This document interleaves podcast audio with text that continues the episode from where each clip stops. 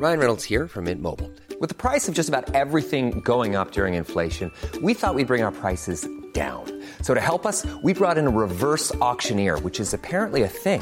Mint Mobile unlimited premium wireless. Ready to get 30, 30, bit to get 30, bit to get 20, 20, 20, bit to get 20, 20, bit to get 15, 15, 15, 15 just 15 bucks a month. So, Give it a try at mintmobile.com/switch. slash $45 upfront for three months plus taxes and fees. Promo for new customers for limited time. Unlimited more than 40 gigabytes per month. Slows. Full terms at mintmobile.com. El índice nacional de precios al consumidor sigue subiendo. Registró una variación anual de 8.62% en la primera quincena de agosto. Hay quien dice, sin embargo, que en realidad los precios están subiendo mucho más y en particular los de los alimentos, los de la canasta básica, sí están subiendo más, incluso con las cifras del INEGI. Cuauhtémoc Rivera es presidente de la Alianza Nacional de Pequeños Comerciantes, la ANPEC, lo tenemos en la línea telefónica. Cuauhtémoc, gracias por tomar nuestra llamada. Eh, ¿Qué tanto están percibiendo ustedes estos aumentos de precios, particularmente en los productos de la canasta básica y los alimentos? Muy buenos días, Sergio Lupita, eh, a tu auditorio.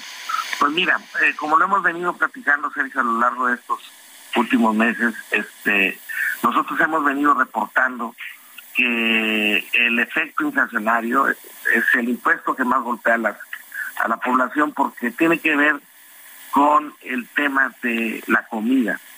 Todo el mundo tenemos que comer para poder continuar y precisamente es este este rubro el que más está encareciendo, bien lo decías ahorita, y los alimentos en general de la canasta básica, no hay uno que no esté resintiendo un incremento de manera constante y sistemática. Entonces, evidentemente ahorita en este mandato está el incremento de precios estado por encima del 32% y lo que ahorita estamos reportando, o INEGI está reportando de 8.6 de la inflación general, tiene que ver con un 14.54 de la inflación alimentaria. Realmente los alimentos se han encarecido 15% según INEGI en forma redondeada y en el mercado real en la calle está todavía por encima de eso.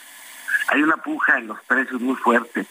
En este momento eh, los padres de familia, las amas de casa están presionadísimos porque por un lado está este flagelo de un incremento muy fuerte en los alimentos y por el otro lado está el regreso a clases. Ahorita no hayan por dónde darle andan muy muy presionados y este y realmente la situación es muy difícil. Desesperación o compras un cuaderno o les das de desayunar a los chavos, Cuauhtémoc. Oye, pero ¿ustedes cómo ven las cosas? ¿Crees que esto vaya a perdurar todavía muchos meses más? ¿Crees que vaya a haber un tope y, se regresen los precios eh, por la situación que, vemos en nivel interno y a nivel también eh, a nivel internacional? Nosotros hemos venido valorando este asunto y mira, Lupita, el, la última parte del año, en la parte... Sí, la tortilla, es la parte más caliente del consumo. Entonces nosotros sentimos que lo que viene es más inflación. Ahorita los, los pronósticos de distintos analistas está por encima del 9%. Nosotros hemos dicho que va a llegar de menos al 10%. Y lo creemos así porque todavía falta el momento más, más difícil del año, que es el cierre. Y ahí es donde la gente todavía se estresa más, se endeuda, empeña cosas, todo por salir adelante eh, de los compromisos de cierre de año y que son bastante insuficientes y pues todo lo que traemos además de los alimentos y lo que no hemos logrado avanzar en este año pues nos lleva esa a esa proyección que el gobierno dio a conocer un plan para atacar la inflación, incluso ha implantado controles de precios en el transporte ferroviario y en el gas doméstico. ¿Han servido para algo estas, estas medidas?